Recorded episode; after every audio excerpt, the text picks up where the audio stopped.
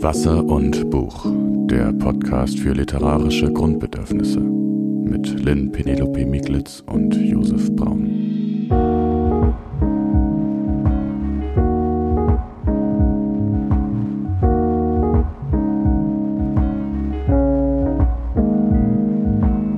Hallo Josef. Hi Lynn. Was, was geht? Ich habe das Gefühl, uns geht's beiden mittel. Ich glaube auch. Was ist es, Lynn? Was sag's raus? Ich habe oben rechts Kopfweh. Nur leicht, aber manchmal finde ich das noch krasser, weil man so merkt, ja, ich weiß nicht, hinlegen muss ich mich jetzt nicht, dann ist es eigentlich eher schlimmer.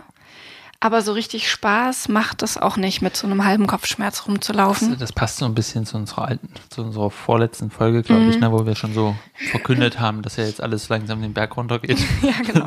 Und jetzt treffen wir uns nur noch. Und der reden über Anfang immer ist so, ja, erstmal nicht Literatur, erstmal, wie geht's dir denn? Genau, was tut uns geht heute denn? weh? Was tut uns heute weh? Bei mir ist es der Rücken und das untere, äh, ich weiß nicht, wie man das nennt. Man kennt ja dann auch, durch Schmerz lernt man ja so Körperteile kennen. Also so über, über der Ferse von hinten so. Achillessehne. ja, weil ich bin nämlich heute mit meinem Sohn auf der Wartburg gewesen und da warst du da eigentlich mal? Ja, Ja, da geht man ja relativ, ja gut, als Thüringerin war Ja, man genau. da mal, ne? Ich Ja, auch, also schon als Kind, aber gut, jetzt war ich auch nochmal, und dann geht man ja relativ weit hoch, dann bin ich mit dem Bus gefahren Mhm. und dann auf dem Rückweg sind wir gelaufen und es geht halt sehr, sehr steil runter irgendwie und er halt geschlafen hinten an der Trage und dann musst du ja dich so abdingsen und Mhm. Ja. hattest aber von hinten das Gewicht noch so drauf Mhm. und jetzt habe ich so das Gefühl, also das wird nichts mehr, Lynn. Das wird nicht. Das wird auch wir nicht machen wieder das jetzt besser. nur noch. Nein, wir machen das jetzt alles nur noch hier. Du musst mich jetzt in meiner in meinem Krankenbett immer zum Podcast machen besuchen. Ja. Also, das wird nichts mehr. Ich war auch in Thüringen ähm, am Wochenende. Ich bin ja, ich komme mir so ein bisschen vor, wie so, als ob ich so ein Jet-Set live führen würde. Ich bin, Zwischen Thüringen und Sachsen. genau, ich Der bin neue vor Jet-Set. einer halben Stunde so Regionalbewusst. ungefähr zu Hause angekommen und dann habe ich auch äh, Kind schnell ins Bett verfrachtet und äh, dann ging es los. Und bevor alle erschrocken sind, das Kind ist nicht allein zu Hause.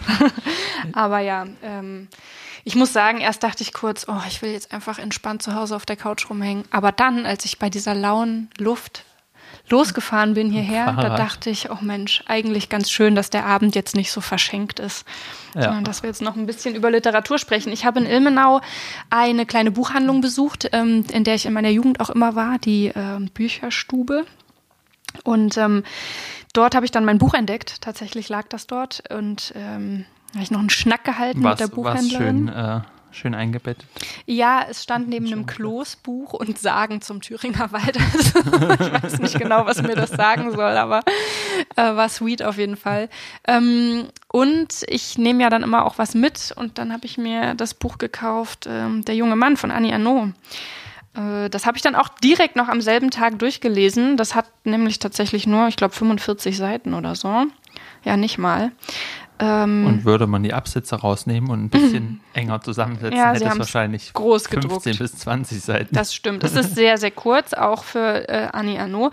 Und dann bin ich hier bei euch reingekommen und ihr meintet direkt, alles schon gelesen. Jetzt frage ich dich natürlich direkt, wie fandest du es?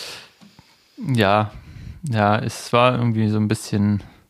Also ich finde, es geht mir nicht nur bei Annie Arnaud so, dass ich manchmal das Gefühl habe, wenn ein Name groß genug ist, wird irgendwann alles einfach gedruckt. Ja. Bei, bei Knausgard sind es dann solche 800 Seiten Dinger, wo, wo man sich langsam fragt, braucht man die jetzt gerade noch Mhm. oder hat da noch ein Lektor, Lektorin drüber geguckt? Muss das so viel sein? Ist das wirklich alles? ne, und bei Arnaud sind es halt, sie schreibt ja sowieso diese dünnen Bücher und ähm, also ich finde, weiß nicht, wie es dir ging. Also es ist ja auf jeden Fall, auf keinen Fall eine schlechte Sprache oder so. Oder Nö. im Vergleich zu den Büchern sozusagen, zu den anderen Büchern jetzt irgendwie. Ich hatte nur das Gefühl, also das ist so wenig, dass es fast, als ob sie ein Essay geschrieben hätte zu irgendeinem Thema oder so, so einen kleinen, den man auch in einer Zeitschrift hätte lesen Ja. können oder so. Für mich du? Mhm. ist das ehrlich gesagt ein Vorwort. Für mich ist das ein Vorwort zu ihrem Buch ähm, Das Ereignis. Das ist doch das Abtreibungsbuch, Genau, richtig? ja. Und ähm, sie schreibt ja in dem Buch ähm, von einer Beziehung zu einem 30 Jahre jüngeren Mann. Da ist sie Anfang 50 und lernt eben einen 30 Jahre jüngeren Mann kennen, hat mit dem eine Affäre, was erstmal, oder ja, eine Beziehung. Ähm, und Aber dann ist es ein Nachwort. Ja, oder weil ein Nachwort. Ne, weil diese Beziehung passiert ja, nachdem diese Abtreibung passiert ist. Ja, aber Das sie ist- passiert, oder? bevor das Buch geschrieben wird. Das Spannende ist, dass sie dieses Buch, dieses Abtreibungsbuch, schreibt sie ja, äh, erst schreiben konnte, als sie mit diesem jungen Mann quasi wie nochmal diese Zeit Mhm. durchlebt hat. Und ähm, das fand ich total interessant. Einerseits war es natürlich erfrischend, weil sie ganz klar sagt, allen, alle Männer haben schon verstanden, dass man sich mit jüngeren Partnerinnen irgendwie nochmal jung fühlen kann und zeitlos und alterslos. Das nehme ich mir jetzt auch einfach raus. Es ist klar, dass das irgendwie ähm, ein Machtgefälle hat und dass jeder auf unterschiedliche Arten und Weisen davon profitiert in dieser Beziehung. Aber dass es vor allem eben der, der Initiationsmoment war, damit sie dieses Buch schreiben konnte. Und das äh, finde ich eine ganz interessante Sache und auch lesenswert. Aber warum ist das ein eigenes Hardcover? Das frage ich Es mich ist halt, wirklich. es ist halt wirklich so ein bisschen, dass man beim Lesen einfach denkt, so müsst ihr jetzt alles, könnt ihr nicht auch. Also ich, ich finde den Gedanken total gut. Ich finde, Mhm. man sollte das im, kann man natürlich nicht, aber so im Preis reduzieren und dann einfach zusammen mit dem Ereignis einfach verkaufen, so wie so ein Bündel. oder? Neuauflage dann oder, halt oder Neuauflage, wo ja. wirklich beides zusammen ist. Ne? Genau. Weil ich finde auch, dann macht es Sinn, dann kriegt auch sozusagen durch das Ereignis, kriegt dieses andere Buch Ja. quasi so, dann, dann kriegen da auch die Leerstellen eine andere ähm, Gewichtung nochmal. Mhm. Weil ich fand, nur so hat man halt wirklich das Gefühl, da geht es über manches einfach zu schnell hinweg sozusagen. Ne? Ja, es soll, glaube ich, auch, also das ist, glaube ich, das Problem. Man denkt ja, man, man schlägt wieder so ein ganz klassisches Ernaud-Buch Mhm. auf und freut sich drauf, dass alles so genau seziert wird. Das ist ein sehr viel schnelleres Buch Ja. und wirkt tatsächlich einfach eher wie eine Einführung, Hinführung, wie ein Vor- oder Nachwort. Und als solches hätte es dann auch für mich besser funktioniert. Dann ist das unsere Leseempfehlung. Bitte zusammenlesen. ja, genau, lest das zusammen. Der junge Mann und das Ereignis von Annie Ernaud bei Surkamp.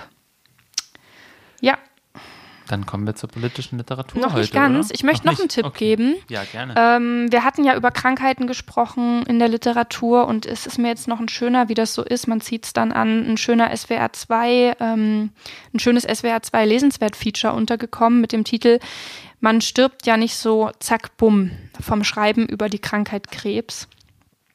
Und da geht es vor allem um Ruth Schweikert, die ja erst kürzlich verstorben ist. Und äh, wenn ich mich jetzt richtig erinnere, wie gesagt, ich habe irgendwie, es war viel an diesem Wochenende. Meine Schwester ist 18 geworden. Es ist sehr viel passiert.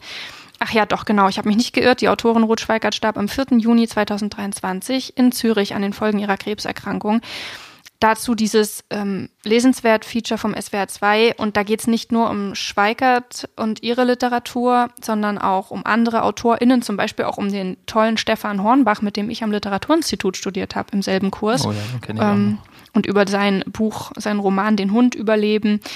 Und ja, viele, viele andere. Schreibt ähm, der da drin auch über eine Krebserkrankung? Ja, ja, Echt? Das Ja. wusste ich gar nicht. genau. Und die sind alle sehr empfehlenswert und auch das Feature ist so als Einstieg in die Materie sehr empfehlenswert. Das wollte ich noch nachschieben. Wir verlinken das, beziehungsweise genau, teilen den Link Ja. unter der Folge. Sehr schön.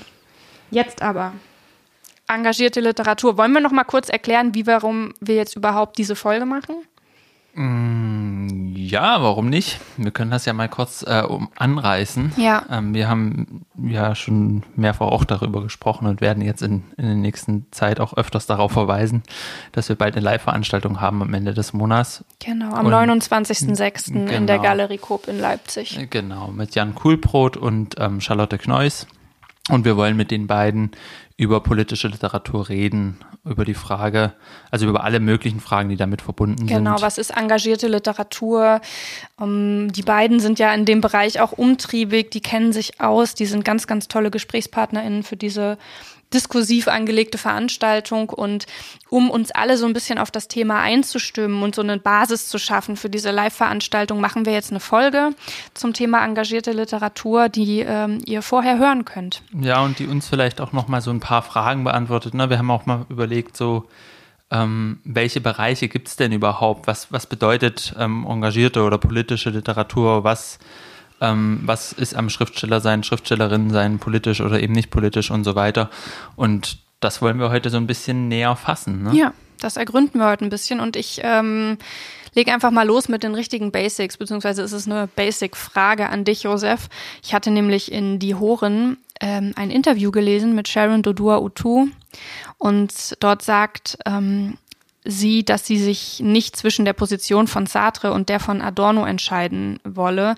Ähm, Adorno hat ja gesagt, wenn ich das jetzt mal laienhaft zusammenfasse und sehr verkürzt zusammenfasse, dass sich die Literatur eher indirekt engagiert durch ihre komplexere ästhetische Form, also dass sie sich von Interesse geleiteter Sprachverwendung absetzt, also wie jetzt zum Beispiel in einem weiß ich nicht, Interesse geleitete Sprachverwendung, eine, ähm, eine Rede auf einem Parteitag, ein Pamphlet, irgendwie ein Flyer, Werbung. Werbung.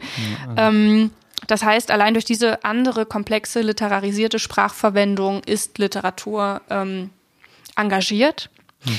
Wie steht Sartre denn dieser Einstellung gegenüber, wenn man die beiden in ihrer Position immer gerne gegeneinander setzt? Ja, ich glaube, ähm, man darf sie nicht, vielleicht nicht zu sehr gegeneinander setzen, weil mhm. bestimmte Aspekte auch bei Sartre auftauchen, die sozusagen Adorno sagt. Aber vielleicht halten wir mal fest, weil das wird auch noch später kommen. Adorno ähm, sagt uns quasi so, so, die Schriftsteller, Schriftstellerin ist politisch, weil sie Sprache anders verwendet mhm. und dadurch sozusagen eine andere ja einfach eine andere Note der Sprache gibt. Und Sprache ist ja was, was extrem wirkmächtig ist.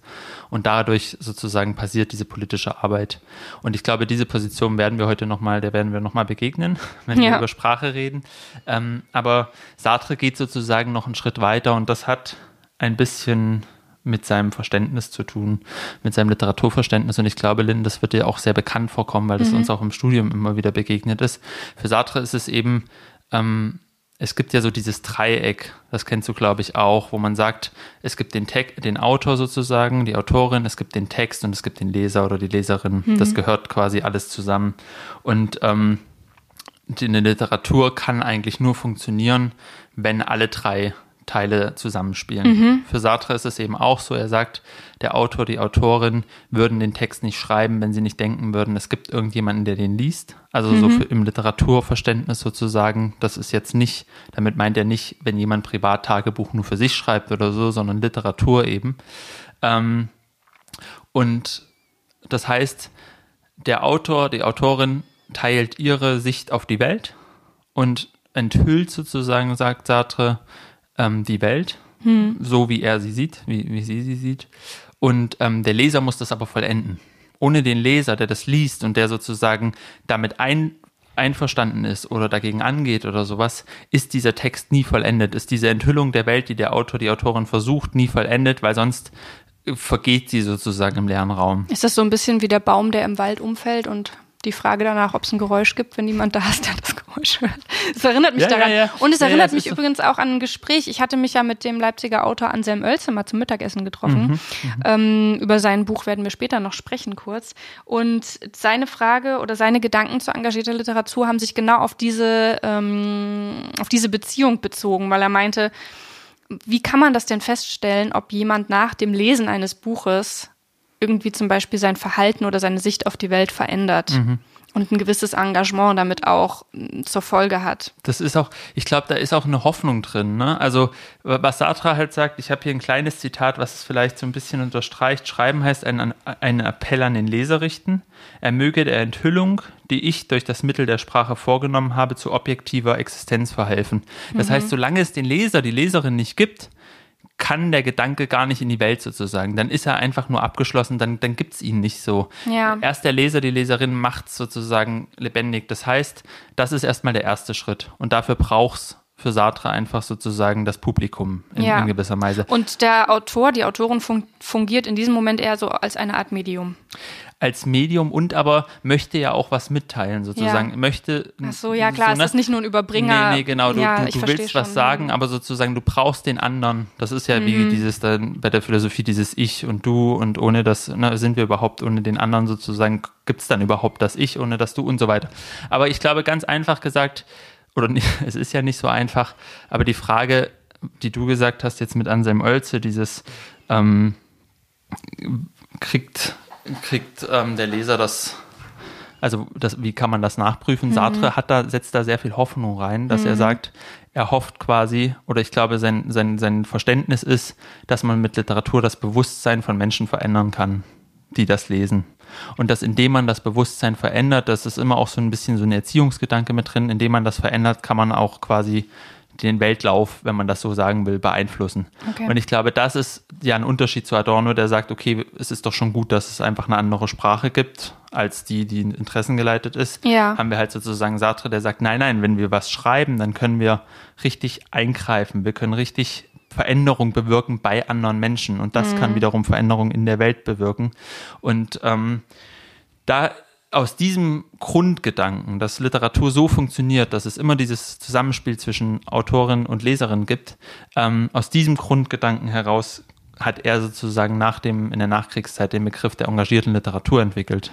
Das und ähm, deswegen, wir sind ja auch auf Sartre deswegen gekommen, auf sein Buch Was ist Literatur, weil er halt diesen Begriff geprägt hat und weil alle, die danach darüber reden, immer sich darauf bezogen haben, so in der, in der Nachkriegszeit. Und ähm, ich glaube, wir haben jetzt verschiedentlich gelesen, zum Beispiel es gab auch ein SWR2-Essay, die sind irgendwie oft sehr gut.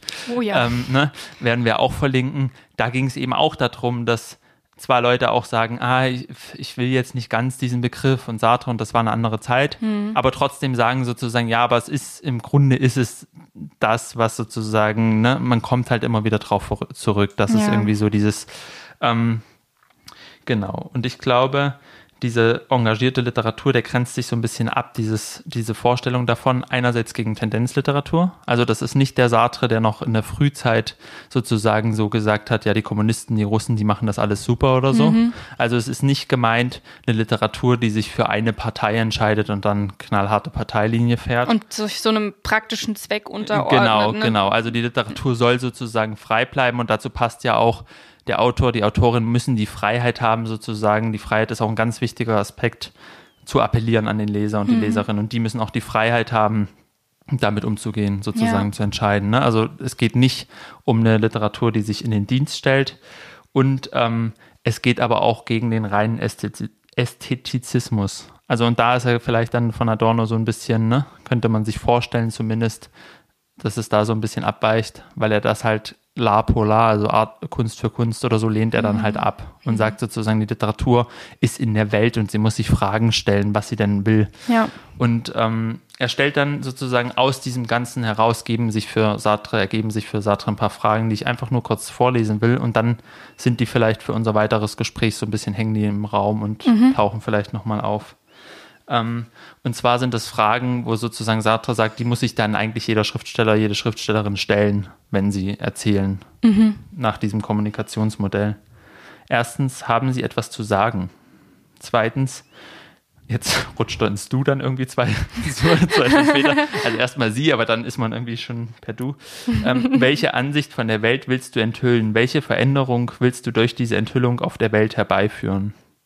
Drittens, warum hast du lieber hierüber gesprochen als darüber?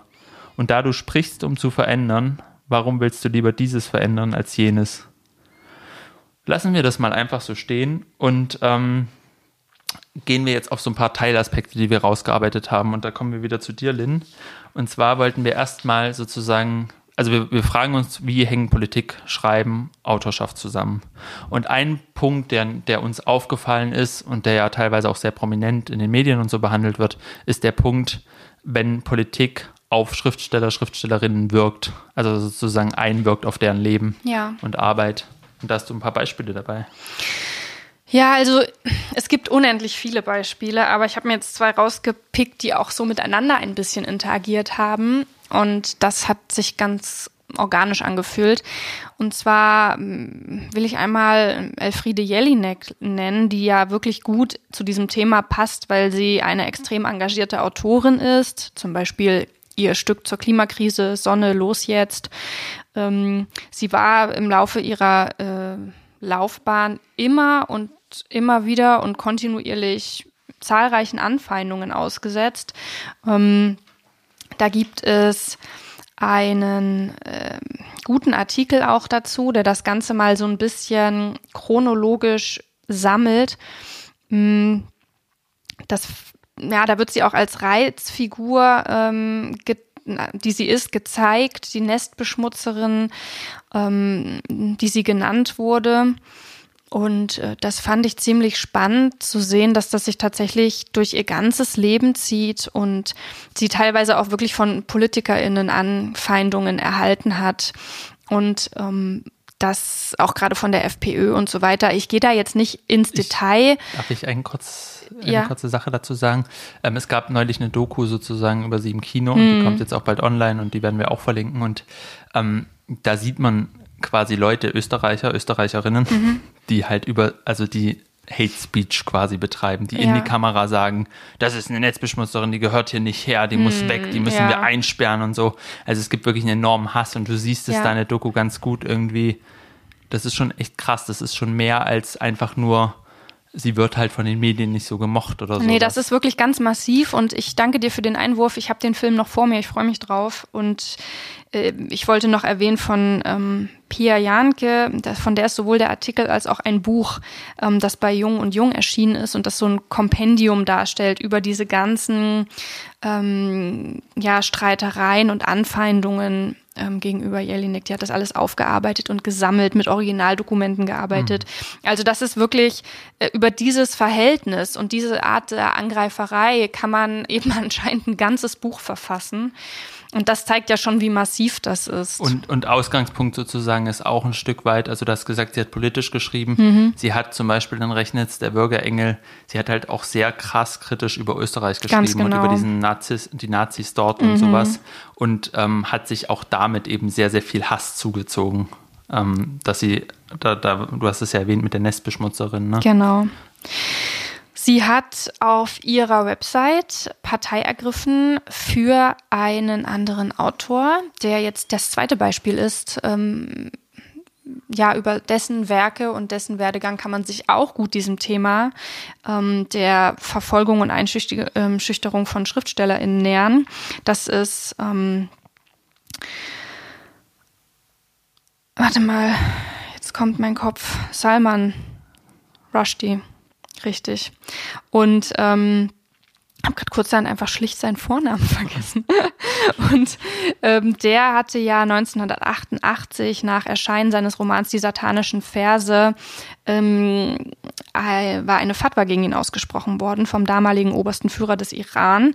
Das war am 14. Februar 1989 und er wurde in dieser Fatwa zum Tode verurteilt das große Problem das daran war einfach, dass alle Muslime weltweit zur Vollstreckung aufgerufen worden sind. Das heißt, dass er eigentlich fortan nirgendwo mehr sich richtig sicher fühlen konnte. Was hat das jetzt mit Elfriede Jelinek zu tun? Wie gesagt, sie hat auf ihrem Blog, ähm, auf ihrer Website dazu einen Artikel verfasst, weil nämlich Jahre, Jahre später, am 12. August 2022, er dann bei einem Vortrag mit einem Messer angegriffen und schwer verletzt wurde. Er hat ein Auge verloren, seine Schreibhand ist wohl auch immer noch beeinträchtigt von dem Angriff, auch wenn er ansonsten soweit genesen ist. Also das heißt, zwischen diesem Aussprechen dieses Todesurteils, dem Aufruf dazu, ähm, diesen Autor zu verletzen, zu töten, ähm, bis äh, heute hat sich eben dieses dieses ganze, mh, dieser ganze Hass irgendwie nicht abgebaut, sondern wurde immer wieder erneuert. Also man muss natürlich erstmal ganz deutlich machen, dass die meisten muslimischen Autoritäten ähm, dem Ganzen total widersprochen haben. Also nicht, man darf die mhm. auf keinen Fall alle unter, mhm. über einen Kamm scheren oder so. Das würde jetzt aber zu weit führen, da ins Detail zu gehen. Er hat aber jahrzehntelang auf der Flucht gelebt, mit Personenschutz gelebt und das Urteil wurde eben nie zurückgenommen. Das Kopfgeld ähm, lag dann am Ende bei mehreren Millionen Dollar. Und dann hat irgendjemand äh, dann irgendwann eben einfach mit diesem Messerangriff das Ganze in die Tat umgesetzt, auch wenn er zum Glück gescheitert ist. Und Elfriede Jelinek hat sich dazu dann geäußert. Ein Teil dieses Artikels wurde auch im August in der Zeit abgedruckt. Ähm, unter dem Titel Die Despoten haben schon verloren. Ich habe einen ganz kleinen Ausschnitt daraus mitgebracht. Ja, Den lese ich dir mal kurz vor, weil ich finde, dass dieser Ausschnitt es schafft, die, also ich, ich lese einfach vor, da schließt sich ein, oder da wird ein großer, ein großer Bogen gespannt. Die Schützengräben werden eilig ausgehoben. Wer weiß, was China morgen einfällt. Was Russland schon eingefallen ist, wissen wir. Die Erde ist zu hart für diese Jahreszeit, aber irgendwie müssen wir uns dort hineinzwängen. Die Oberfläche wird bald unbewohnbar sein, weil wir sie dazu gemacht haben, dass sie uns nicht mehr aushält. Nicht nur das Wort soll vertilgt werden, auch der, der es ausgesprochen hat. Die Despoten wissen nicht, dass sie schon verloren haben, weil sie immer verlieren müssen, aber gekämpft wird noch ganz ordentlich. Also mit hoffnungsvoller Note. Ja, So und ein bisschen, ne? Also, wie sie es auch schafft, alles zu verbinden, wofür halt gekämpft Ja, wird und wofür letztendlich auch in der Literatur gekämpft und wird. ich finde es auch ganz interessant, wenn man so darüber nachdenkt. Also Rushdie musste ja wirklich, also der hat dann, was ich irgendwie auch eine schöne solidarische Geste finde, ist, dass er bei vielen Schriftstellerfreunden auch untergekommen ist Ja. und Schriftstellerinnen, ne? also über Jahre, weil der musste ja immer irgendwo anders hin, Mhm. sozusagen, damit er sicher ist. Und dann hat er zum Beispiel mal im Haus von Ian McEwan gewohnt oder so, ne? Und sowas finde ich dann irgendwie auch so eine ganz praktische Solidarität sozusagen. Ähm, aber beide haben halt, auch wenn sie sich manchmal zurückziehen mussten oder wollten, also Jelinek ist ja zum Beispiel auch, die ist sehr, sehr zurückgezogen, lebt die. Aber sie haben trotzdem immer weitergeschrieben. Sie haben nie aufgehört, politisch zu schreiben oder sich auch dazu zu äußern. Also Rushdie Ja. hat auch immer Interviews dazu gegeben zu dem Thema und hat auch jetzt angekündigt, dass er in seinem nächsten Buch über genau diesen Angriff, den er erlebt hat und überlebt hat, schreiben will. Also ne, da hat man auch bei beiden doch eine deutliche Haltung auch. Ähm, und dann können wir vielleicht zum nächsten übergehen, weil das, was du jetzt erzählt hast, ist ja sozusagen einerseits eine Gesellschaft, die sich irgendwie gegen einen Schriftsteller oder eine Schriftstellerin wenden kann. Andererseits ähm, eine religiöse Gruppe, Ja. Gruppierung. Ähm, aber es kann ja auch der Staat selber sein, in dem man lebt. Ja, ähm, auch da gibt es natürlich wahnsinnig viele Beispiele. Aber ich bin erstmal gestolpert über das Archiv unterdrückter Literatur in der DDR. Ähm, dort wird ähm, politischer und ästhetischer Widerstand in der DDR dokumentiert ähm, mit dem Ziel, dass die eben damals verbotene, verfemte und verfolgte Literatur archivalisch gesichert wird. Das äh, kann man sich durchklicken, das ist ganz spannend, weil da ganz viele Sachen dabei sind, von denen man auch wirklich noch nie gehört hat. Ähm, da wird also Autorinnen und Autoren eine Stimme gegeben. Wir packen den Link auch mal unten rein ähm, zum, zum Nachstöbern. Und das soll jetzt erstmal eher so als ähm, Einladung zum Wiederentdecken oder Neuentdecken sein, weil ganz klar ist, das Thema ähm, Literatur in der DDR ist altbekannt. Und wir wollen heute in dieser Folge ja so ein bisschen so einen groben Abriss geben. Deswegen gehe ich da jetzt nicht so ins Detail. Aber das ist so zum Beispiel die eine Seite, die man sich da mal anschauen kann dafür. Wolltest du gerade noch was sagen? Es gibt. Es gibt es. Wa- Was ich, wollte, nee, ich, wollte, ich wollte nur darauf eingehen, weil du gesagt hast, wir gehen da nur kurz ein. Es existiert ja, und man kann sich angucken. richtig. Das ist ja, das, was wir sagen wollen, Genau. Ähm, das äh, wäre jetzt so ein historisches Beispiel, das jetzt aufge, also wird ja schon länger aufgearbeitet, aber das jetzt auch durch dieses ähm, Archiv äh, weiter äh, aufgearbeitet wird. Hm, Es gibt natürlich auch immer aktuelle Beispiele. Können wir zum Beispiel nach Russland schauen oder in die Türkei. Ein ganz prominentes Beispiel ist Denis Yücel, der schon einmal inhaftiert worden ist aufgrund äh, großer Anführungszeichen von Terrorpropaganda. Jetzt liegt ja gerade erneut ein Haftbefehl vor. Das sind also Menschen, die sich gegen ein Regime aussprechen. Und selbst wenn das, was sie eben sagen, von der Meinungsfreiheit gedeckt ist, werden sie verfolgt, eingesperrt, gefoltert und all diese Sachen. Und ähm, das ist also, äh, wenn wir uns engagierte Literatur angucken, ja, empfinde ich das auch so ein bisschen als so eine Pflicht, sich das vor Augen zu führen. Das, es kommt halt auch ein bisschen drauf an, wo lebe ich und unter welchen Umständen lebe ich. Kann ich mich äußern und was hat das für Konsequenzen eventuell? Und dass es massive Konsequenzen haben kann. Also zwischen, ich kann zum Beispiel meinen Lebensunterhalt nicht mit Literatur verdienen, erstens, weil es eh schwierig ist und zweitens, weil ich nicht gedruckt werde, zum Beispiel. Oder hin zu, ich werde vielleicht gedruckt oder die Leute wissen, was ich mache und dann werde ich irgendwie, äh, riskiere ich Leib und Leben. Und das ist eine Form des Engagements. Das ist wirklich ähm, etwas, was man sich immer wieder ja, vergegenwärtigen muss und dass man sich immer wieder klar machen muss. Das ist einfach, ähm, man merkt einfach, was für eine Macht und was für eine Kraft Literatur hat, wenn das die Konsequenz ist. So rum Ja. sollte man sich es vielleicht mal vor Augen führen. Ja. Ja. Und das ist das eben, wie du gesagt hast, es gibt sozusagen diese eine Richtung, Politik wirkt auf Schriftsteller, Schriftstellerinnen ein Ja. oder Gesellschaft oder Religion und ähm, möchte sie eigentlich am liebsten zum Verstummen bringen. Ja. So, ne? Das ist eine Kraft sozusagen. Und unser zweiter Punkt, den wir uns angucken wollen, ist Autoren, Autorinnen, die sich politisch engagieren. Da sind natürlich die eben genannten, die haben wir uns jetzt unter einem anderen Blickwinkel angeguckt, Ja. aber die sind natürlich dabei. Richtig. Natürlich, sonst wären sie gar nicht äh, in, in Gefahr sozusagen. Aber wir wollen uns noch ein paar andere Beispiele angucken, wo sich Autoren, Autorinnen politisch engagieren. Und eben nicht nur in ihren Texten, sondern eben auch darüber hinaus. Mhm. Und wir kommen mal noch mal kurz zu Sartre, weil wir den ja so heute als roten Faden sozusagen ähm, haben. Sartre beschreibt die Literatur nach 45 oder auch die Literatur während den Besatzungsjahren der Nazizeit mhm. und die Literatur davor und vergleicht das so ein bisschen. Und ich fand das extrem spannend.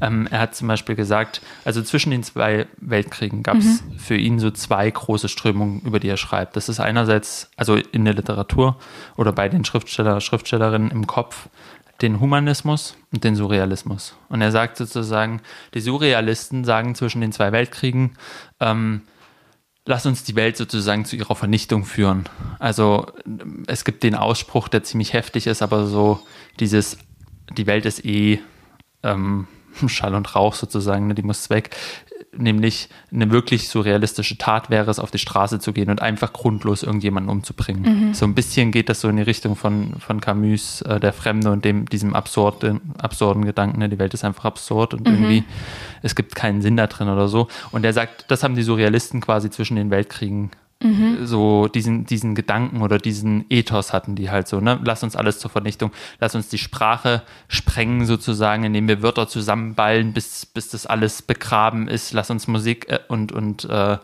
und äh, Kunst, also Malerei auch aufbrechen, mhm. bis, ne, so.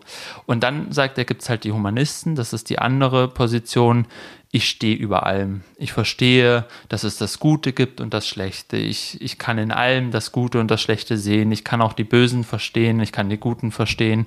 Ich bin oft dann auch ein allwissender Erzähler, der mhm. so über allem steht. Da, musste ich dann als Beispiele zum Beispiel an ähm, Stefan Zweig denken oder Romain Roland in Frankreich, mhm. die sozusagen so Romane geschrieben hatten, dann so, wo es immer um diesen großen humanistischen Geist geht. Da gibt es dann auch eine, eine Geschichte sozusagen und eigentlich sind die Menschen ja, stehen ähm, eigentlich sozusagen ist, ist, ist das das Eigentliche, das, das Menschsein sozusagen, was uns alles verbindet. Also so ein sehr hehrer Gedanke. Ja. Und das Interessante ist, dass sobald die Nazis kamen, die Besatzungszeit kam, die Politik sich geändert hat und das Land quasi wirklich wieder in eine Krise schlitterte, die die Leute ja damals nicht unbedingt haben kommen sehen, dass es gleich schon wieder einen Weltkrieg gibt. Ja, eben. Sondern eher so, ähm, hatten sowohl die Surrealisten als auch die Humanisten nicht mehr wirklich was zu sagen. Also und ich, und nicht, weil sie nicht durften, das, sondern weil sie einfach auch, sie wussten nicht, wie sie darauf reagieren sollen. Mhm. Und Sartre sagt eben die Surrealisten nicht, weil sie quasi nicht wussten, also dann kam die Vernichtung wirklich und plötzlich war alles, also er sagt, diese, diese Vernichtung, die die immer gefordert haben, die war so unreal, weil die Vernichtung der Welt kannst du ja nicht einfach, also ne, die ja, wissen ja, doch, klar. dass das morgen nicht passieren wird. Das heißt, das konnte man immer gut fordern, aber jetzt kam halt wirklich Vernichtung und jetzt sind sie dann verstummt. Und er sagt, die Humanisten sozusagen waren so ein bisschen fast wie gekränkt, wie dumm die Menschen sein können, weil sie haben doch diese hohen Ideale und dieses mhm. ganze so ist doch eigentlich der Mensch. Und dann macht der Mensch solche Sachen und die kamen damit einfach nicht zurecht. Ich musste dann auch wieder an Zweig denken, der ja nach Brasilien geflohen ist und sich dann letztlich das Leben genommen hat, ja. völlig entsetzt darüber. Ja, wie viele Intellektuelle. Wie viele, Inte genau. Und ähm, das ist, also dann sagt er, okay, und das ist sozusagen der Schriftsteller, die Schriftstellerin in ihrer Zeit, in diesen Zwischenkriegszeiten, konnten die so sein. Und dann, und deswegen finde ich das auch so interessant, sagt er, okay, und was mussten wir machen, wir Schriftsteller, Schriftstellerin, als dann diese Besetzungszeit kam und die Zeit sich geändert hat. Wir konnten diesen Humanismus nicht nehmen, ja. wir konnten den Surrealismus nicht nehmen, wir mussten auf unsere Zeit reagieren und er beschreibt dann ganz konkret, wie die Leute damals reagiert haben und sagt, unsere Sprache hat sich verändert. Wir haben teilweise amerikanische Vorbilder genommen, weil wir gesagt haben, diese diese, ähm, ja, wir brauchen einfach eine neue Sprache. Mhm. Und ähm, ich habe da ein kleines Zitat, wenn jedes Wort ein Leben kosten kann, weil es war die Zeit auch, wo, wo viele dann ähm, gefoltert wurden von mhm. der Gestapo und so weiter, dann muss man mit Wörtern sparsam umgehen. Man darf sich nicht bei schönem Wortgeklingel aufhalten, man hat es sehr eilig, man fasst sich kurz. Ja. Also wie sozusagen die Zeit auf die Sprache wirken kann, wie die Zeit aber auch auf die ähm, Form wirken kann. Also er sagt nämlich, dieser allwissende Erzähler, der war halt einfach du konntest nicht einfach so einen allwissenden Erzähler nehmen, du musstest in die Situation gehen, du musstest, ähm, du hattest keine allwissenden Zeugen mehr oder so, du hattest Menschen, die leiden und denen man nahe kommen musste sozusagen, ne, denen man, deren Schicksale man erzählen musste. Und ähm, er schließt dann damit, was sozusagen diese Zeit, diesen extremen, diese extreme Gewalt sozusagen mit ihnen gemacht hat. Als Schriftsteller sagt er dann, So sind wir unversehens bei dem Augenblick, da man die Seinsliteratur aufgeben und mit einer Literatur der Praxis beginnen muss. Es handelt sich nicht darum, seine Zeit zu wählen, sondern darum, sich selbst in ihr zu wählen. Ähm, da steckt viel Existenzialismus auch drin. Ja. Aber lass uns mal jetzt über ein paar Leute reden, die sich sozusagen, wenn man das so sagen will, in ihrer Zeit wählen, die mhm. sagen, okay, das ist meine Zeit heute und so reagiere ich darauf. Ja, ich muss noch ganz kurz einschieben, dass ich noch so ein Buch vor mir habe, vor dem ich auch ein bisschen Angst habe, aber das, glaube ich, da in diese Zeit richtig gut passt. Mhm. Nämlich ähm, das äh, Buch Luftkrieg und Literatur von W.G. Sebald. Ja. Ähm, wo er im Prinzip das sind Vorlesungen, wo er quasi sagt, dass die Schriftsteller in der Nachkriegszeit sozusagen gescheitert sind daran, das, was passiert ist und das Ausmaß dessen, was passiert ist, literarisch zu verarbeiten. Mhm. Und ähm, das ist ja ein ganz schöner Gipfel für all das, was du jetzt vorbereitet hast im Prinzip. Mhm. Ähm, aber ja, ich werde mir das ähm, ich werde das noch lesen. Und dann werden wir auf jeden Fall drüber. Ich glaube, ich werde es auch lesen. Lass uns ja. drüber sprechen. Lass uns unbedingt drüber sprechen. Jetzt sprechen wir aber erstmal über was anderes. Du hast schon gesagt, Menschen, die in ihrer Zeit sich zu ihrer Zeit äußern. Ähm, eine Person, auf die ich da immer wieder ähm, oder über die ich da immer wieder stolpere und über deren Texte ich immer wieder stolpere, ist äh, Judith Schalansky. Ähm, sie ist ja einerseits sehr engagiert als Herausgeberin bei Mattes und Seitz, der Naturkundenreihe, ähm, und selber auch als Autorin. Sie hat jetzt erst kürzlich den ähm, Wortmeldungen Literaturpreis mhm. bekommen. Mhm.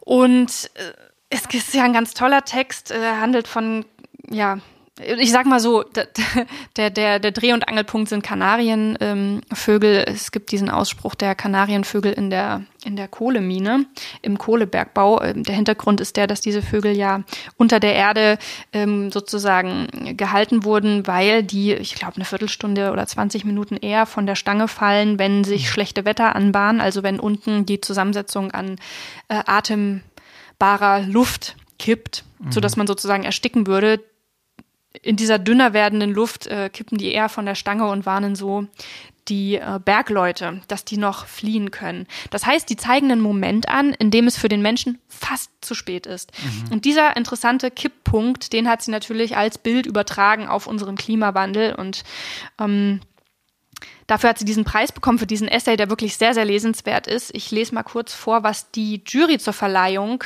ähm, als Begründung ähm, geschrieben und gesprochen hat, denn es sagt ganz viel aus über engagierte Literatur.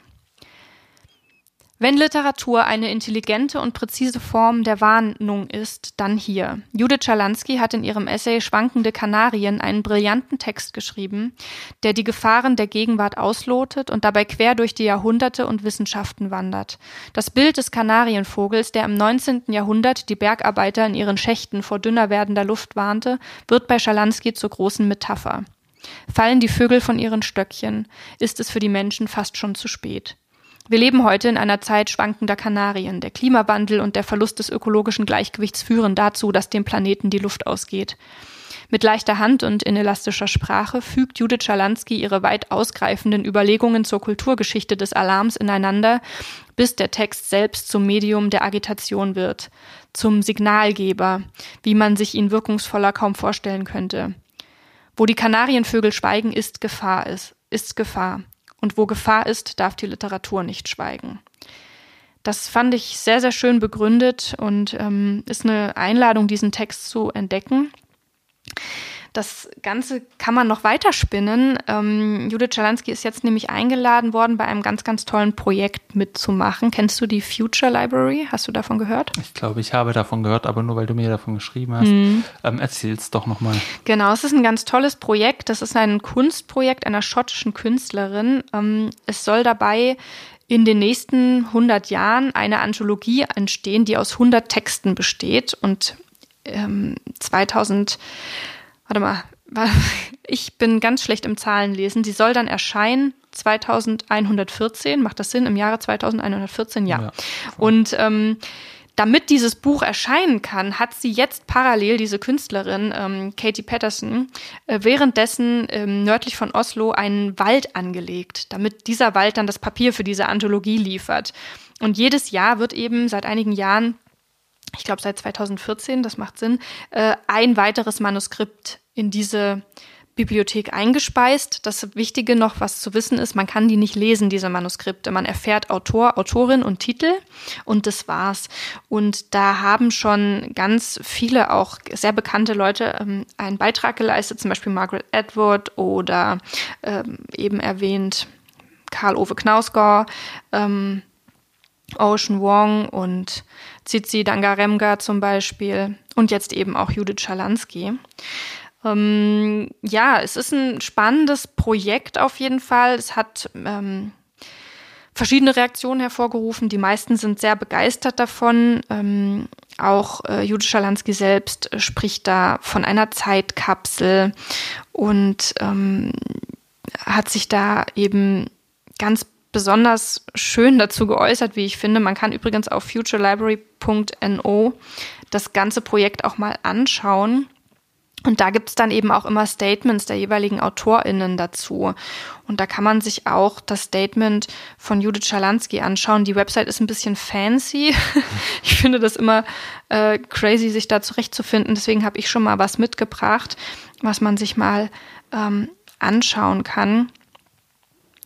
Und zwar hat äh, Judith Schalansky nämlich ähm, sich auch dazu geäußert, ähm, die hat da ein ganzes Statement abgegeben, was dieses Projekt für sie bedeutet. Und man merkt eben, dass sie aufgrund ihrer Arbeit eigentlich perfekt dafür geeignet ist, das Ganze eben auch mhm. zu bespielen mhm. mit einem Text. Es ist, ähm, ja, ich, ich will das der Vollständigkeit halber sagen, wenn wir über dieses Projekt sprechen, dass es natürlich mh, hm, verschiedene Aspekte gibt, über die man nachdenken kann. Ähm, Sion zum Beispiel, ein äh, isländischer Autor hat auch auf Isländisch seinen Beitrag geschrieben für dieses Projekt und meint eben, er ist gespannt, ob das dann die Sprache überhaupt noch gesprochen wird, mhm. wenn diese Anthologie veröffentlicht wird. Ähm, es wird ja dann auch nur ganz wenige Exemplare davon geben. Das heißt, man kann auch über den Zugang zu kulturellen Zeugnissen sprechen. Auch darum kann man, äh, darüber kann man diskutieren und äh, grundsätzlich darüber, wer speist was wie ein und was mhm. wird erhalten. Mhm. Ähm, eine ganz, ganz spannende Sache, ähm, auch da eine Einladung, sich damit mal genauer zu beschäftigen. Und ich bin irgendwie so ein bisschen, ich weiß nicht, kennst du das, wenn Leute was schaffen und du hast mit denen eigentlich gar nicht jetzt privat groß zu tun, aber bist dann so stolz, auch wenn du damit nichts zu tun hast. Und da, also ich meine, ich kann stolz sein, wenn ich meinem Kind irgendwie was beibringe mit ganz viel Arbeit und Mühe und dann kann ich vielleicht irgendwie stolz sein. Aber ich habe halt so ein irrationales Stolzgefühl, dass Judith Schalansky dort dabei ist, so als, als Autorin hier aus Deutschland. Mhm, mh. Ich, ähm, das ist vielleicht so ein bisschen. Ähm, du musst jetzt sagen, ja, ja voll. voll. ich verstehe das total. Das Nein, ist kein, kein ich, bisschen ich, ich peinlich. Ich versteh, nee, ich verstehe das, weil, glaube ich, das sind halt die Leute, die einem nah sind, so gefühlt. Ja. Also es sind vielleicht die Leute, wo man auch sagt, deren Meinung zum eigenen Text, jetzt mal ganz sozusagen auf so einer hypothetischen Ebene, mhm. würde einen immer interessieren. Ja, oder auch deren, deren Literatur Texte, bedeutet deren Literatur einem bedeutet was. einem ja, was. Fürs eigene das, Leben. Das macht was ja. mit dem Leben und dadurch auch mit dem Schreiben ja immer. Und ich glaube, deswegen verstehe ich das total. Also ja. sozusagen, es kommt dann auf die Namen an. Ähm, aber es freut mich ja, dass du so, weil du jetzt, wir hatten uns auch neulich drüber unterhalten, dass du so erzählt hast, äh, dass du jetzt das nicht so also, dass du den Autor, eigentlich die Autorin dann eher, Fangirl, genau, eigentlich ne? Ich glaube, jetzt habe ich auch so einen Fangirl-Moment zum ersten Mal. den hat ihren Fangirl-Moment. Das halten wir ja. fest. Ähm, du hattest hier noch ein anderes Ding markiert, nämlich, also sozusagen, wir reden ja jetzt über äh, politisches Engagement im Sinne von, man kann natürlich politische Texte schreiben. Ja, ja. Und ein politischer Text wäre auch ein Hörspiel. Kein Haus aus Sand von Anja Kampmann, die auch eine Leipziger Autorin ist. Ja. Ist sie eine Leipziger Autorin oder hat sie in Leipzig studiert? Das ist ja immer so eine. Das ist eine gute Frage, in Josef. Leipzig viele studiert, ne? Ja. Äh, ich glaube fast, dass sie. Ich glaube, sie lebt doch auch noch hier, oder? Ja, ja, also okay. Ja, okay, aus der Sicht könnte man ja auch sagen, Leipziger Autorin, ja. Ja. Hamburg steht jetzt hier. Ich weiß es nicht. Ich möchte ihr kein Unrecht tun, aber sie ist sehr bekannt. Sie hat viele gute Bücher geschrieben. Das Einzige, was ich ein bisschen schade finde, ich weiß nicht, ob du abhelfen kannst, aber ich finde kein Haus aus Sand, wo es ja auch um Europa geht, mhm. ähm, nicht mehr online. Echt nicht? Hm. Also wenn Josef das irgendwo okay. ausgraben kann, dann können wir es nochmal verlinken. Ich ja, habe es nicht gefunden. Wir suchen. Ich glaube, also ich habe es zumindest gehört. So. Ja. Ja. Also da, da geht es um Wie Europa. war denn dein Eindruck?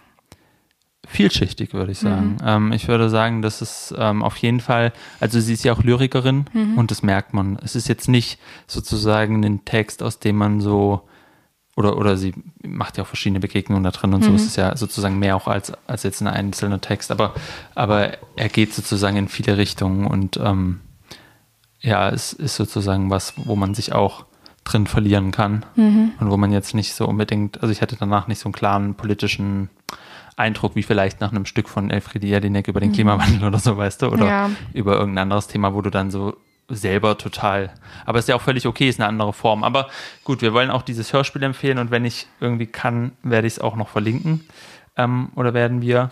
Und dann kommen wir noch zu einer anderen Seite, die, glaube ich, auch wichtig ist, einfach zu erwähnen. Man kann natürlich auch ganz klassisch politisch aktiv werden. Ja. Autoren oder Autorinnen müssen ja nicht sich nur aufs Texte schreiben begrenzen, sage ich Ja, mal.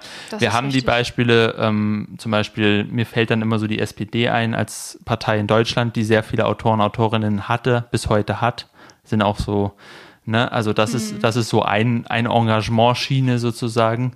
Ähm, angefangen bei Krass zum Beispiel. Ja. Heute, heutige Beispiele, auch wenn die sich vielleicht nicht so unbedingt als so krass politisch engagiert, aber Ronja von Rönner oder so Leute sind auch in der SPD, ne? Also es ist auch eine ganz wilde Mischung irgendwie. Mhm. Ja, aber wie ist denn bei dir das eigentlich? Bist du so jemand, der so auf Demos geht oder bist du in der Partei? Ich bin auch in der SPD. ah, Ja. ach, da bin- lernt man noch richtig was aber, übereinander hier, aber, Josef. Ja, aber, aber also ich habe jetzt noch nicht so viel da äh, aktiv gemacht, aber ich bin damals tatsächlich eingetreten, weil in Leipzig war die 150-Jahr-Feier. Mhm.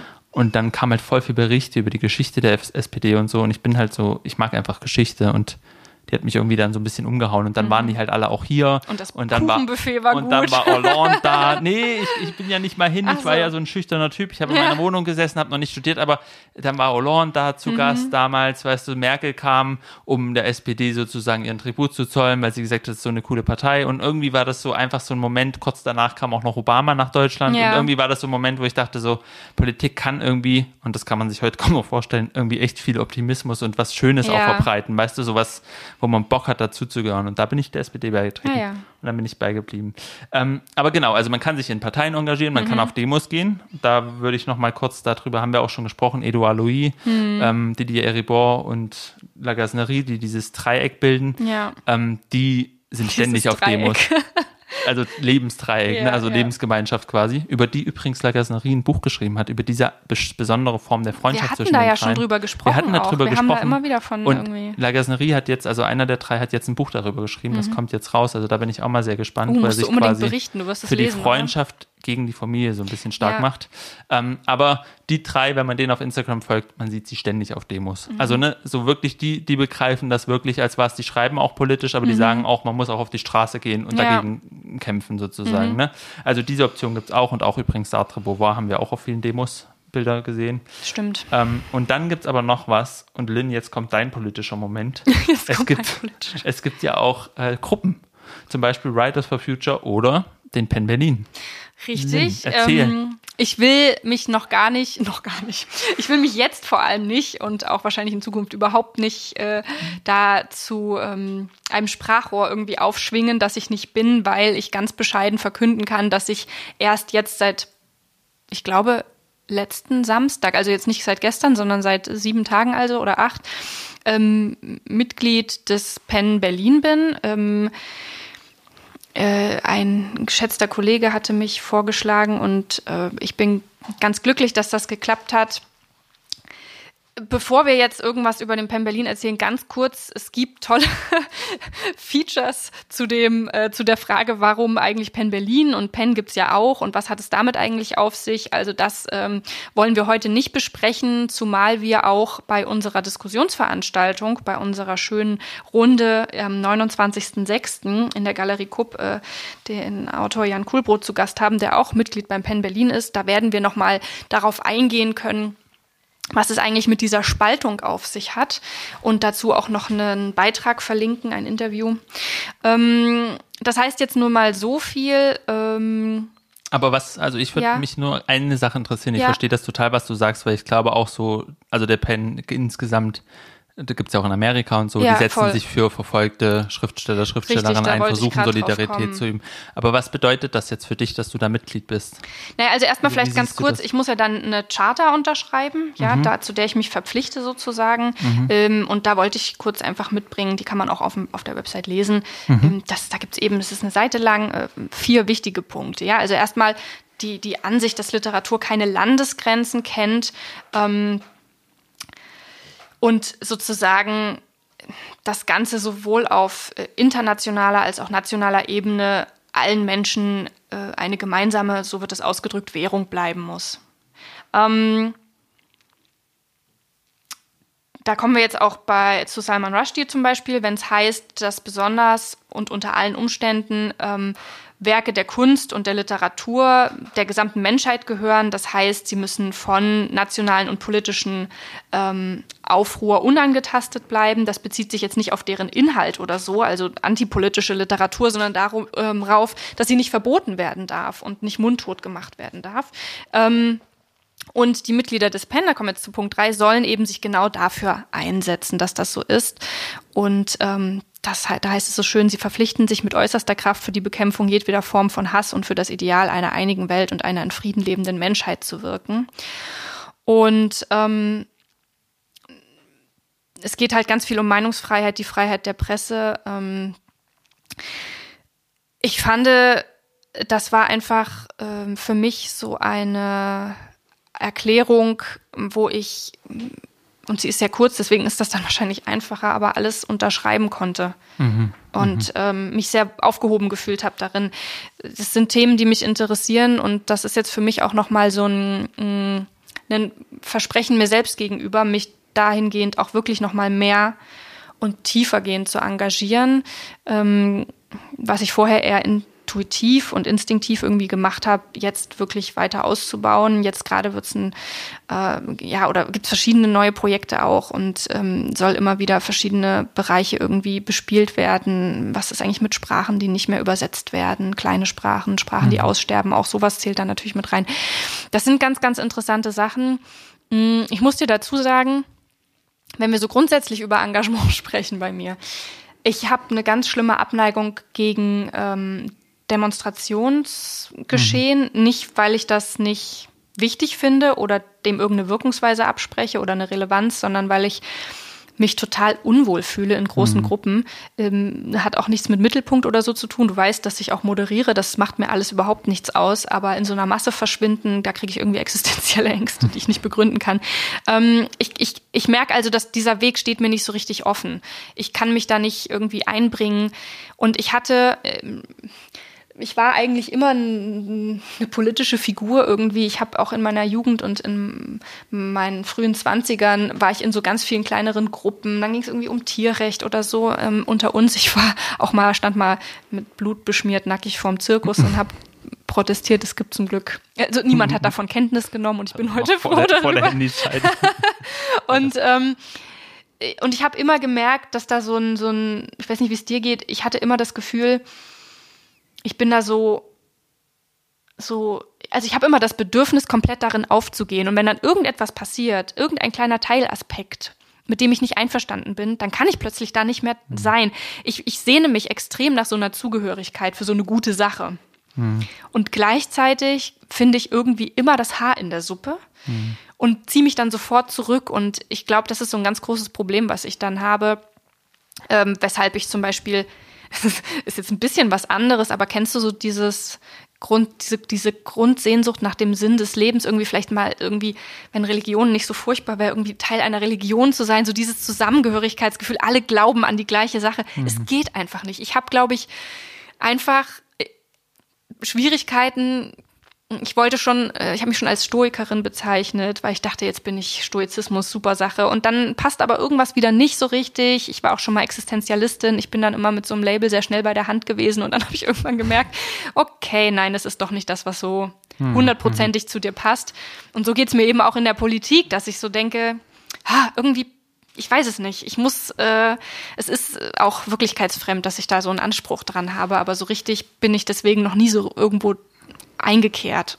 Ich frage mich, ob das auch ein bisschen so, also bei Sartre kommt das auch immer wieder vor und das, ob, ob Schreibende nicht ständig zwischen den Stühlen sitzen, ob das nicht ja. auch so eine Grundbedingung ist und ob es deswegen auch so schwierig ist, sozusagen, oder sagen wir mal so, so häufig dann das Entscheidende dann doch am Ende wieder die Texte sind, selbst ja. wenn man vielleicht sagt, und das gab es ja auch viel so nach dem Motto, ähm, jeder, also wenn wir eine Revolution brauchen oder eine Veränderung, mhm. ist jeder, der handwerklich was macht, viel wichtiger als jetzt der, der jetzt ja. sagt, ich muss noch ein Buch schreiben darüber. Ähm, aber vielleicht ist es trotzdem deswegen so, und wir kommen jetzt gleich auch nochmal auf die Sprache, dass es immer wieder diese Spracharbeit ist, die die solche Menschen, die sagen, ich will mich ein bisschen zurückziehen, ich ja. will beobachten, ich will so die das halt dann doch irgendwie das der größte Teil einfach ausmacht, wenn wir über politisches Engagement mhm. sprechen. Da werde ich auch, also da bin ich auch echt gespannt, was unsere Gäste, Gästinnen sagen mhm. dann, weil die ja auch durchaus sich politisch engagieren, auch ja. als Aktivisten, Aktivistinnen ja. und wie die das sehen, so diese, mhm. diese Diskrepanz sozusagen oder dieses, ist ja nicht unbedingt eine Diskrepanz, aber dass man eben auf der einen Seite das Schreiben machen kann. Aber ich weiß nicht, wie du das, also was mir so geht und was ich total nachvollziehen kann. Also ich habe dieses Unbehagen auf Demonstrationen auch. Hm. Nicht so sehr wegen den Massen, sondern eher wegen dem oft, was gesagt wird. Ja. Also vor allem auf so linken Demonstrationen geht es mir dann häufig so, dass ich so, dann, dann nimmt irgendwer die Bühne ein hm. und ich bin mit der Grundsache total einverstanden. Ich finde es ja. gut, dass da so viele sind. Aber dann fangen die an, so Sachen zu sagen und ich denke mir so, nee, da bin, nee, nee, da, das, das ist viel zu unterkomplex oder viel zu, so geht das nicht. So, so braucht man es ja auch, auch auf einer Bühne, sagen. damit man genau, das irgendwie genau, versteht. So braucht ne? natürlich. Ja. Ich verstehe das auch, aber da geht es mir dann auch so, dass ich so denke, nee, da will ich eigentlich jetzt nicht mitlaufen. Mhm. Ich will mhm. da auch gar nicht so viel rumklatschen.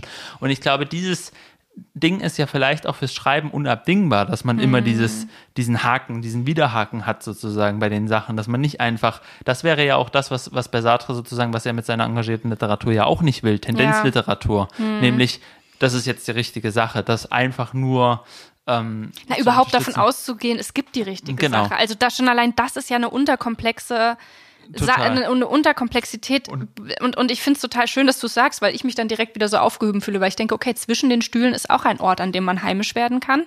Voll. Und, man muss sich nicht entscheiden. Auch wichtig ist in ja. der Gesellschaft, ne? Also weil, weil sozusagen gerade in der Gesellschaft, die sich immer mehr polarisiert, wo entweder das ist richtig oder das ist richtig, jetzt entscheide dich halt.